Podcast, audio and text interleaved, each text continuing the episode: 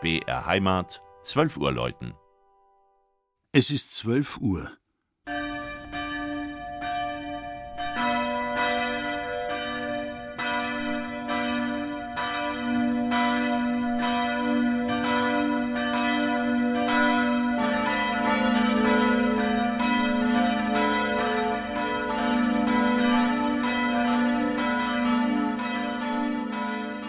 Das Mittagsläuten kommt heute von der evangelisch-lutherischen Kreuzkirche in Zwiesel. Allen Ernstes hatten die Evangelischen in der Bayerwaldregion in und um die Glasstadt Zwiesel in den 1960er Jahren in Erwägung gezogen, ihre Kirche abzureißen. Da war sie gerade mal 65 Jahre alt, aber in einem miserablen baulichen Zustand. Zum Glück entschied man sich damals anders Sonst gäbe es heuer das Jubiläumsfestjahr 125 Jahre Zwiesler Kreuzkirche nicht.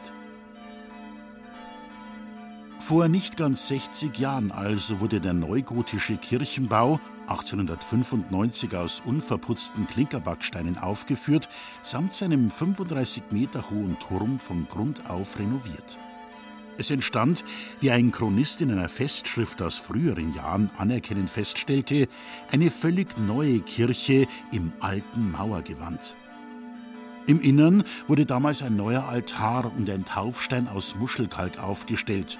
Es gab eine neue Kanzel und man schaffte ein bequemeres Gestühl an. Seither hat man die Kirche sorgsam gepflegt und immer wieder restauriert, und so ist sie einladend, zeigt sich hell und freundlich. Die Zwiesler Kreuzkirche ist das geistliche Zentrum einer evangelischen Gemeinde in der Diaspora. Die Geschichte der Pfarrei ist wechselvoll. In der Reformationszeit war Zwiesel evangelisch, aber nicht lange.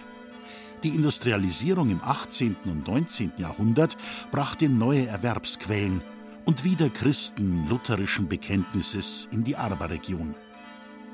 Die Gläubigen drängten bald auf die Installierung eines eigenen Seelsorgers und sie bemühten sich um einen Kirchbau. Von all dem wird in diesem Jubiläumsjahr im Bayerwaldstädtchen viel die Rede sein, besonders am Pfingstsonntag. Da werden dann die drei Glocken der Kreuzkirche besonders festlich erklingen. Die Gießerei Perner aus dem nahen Passau schuf sie im Jahr 1972. Das Mittagsläuten aus Zwiesel von Klaus Alter. Gelesen hat Christian Jungwirth.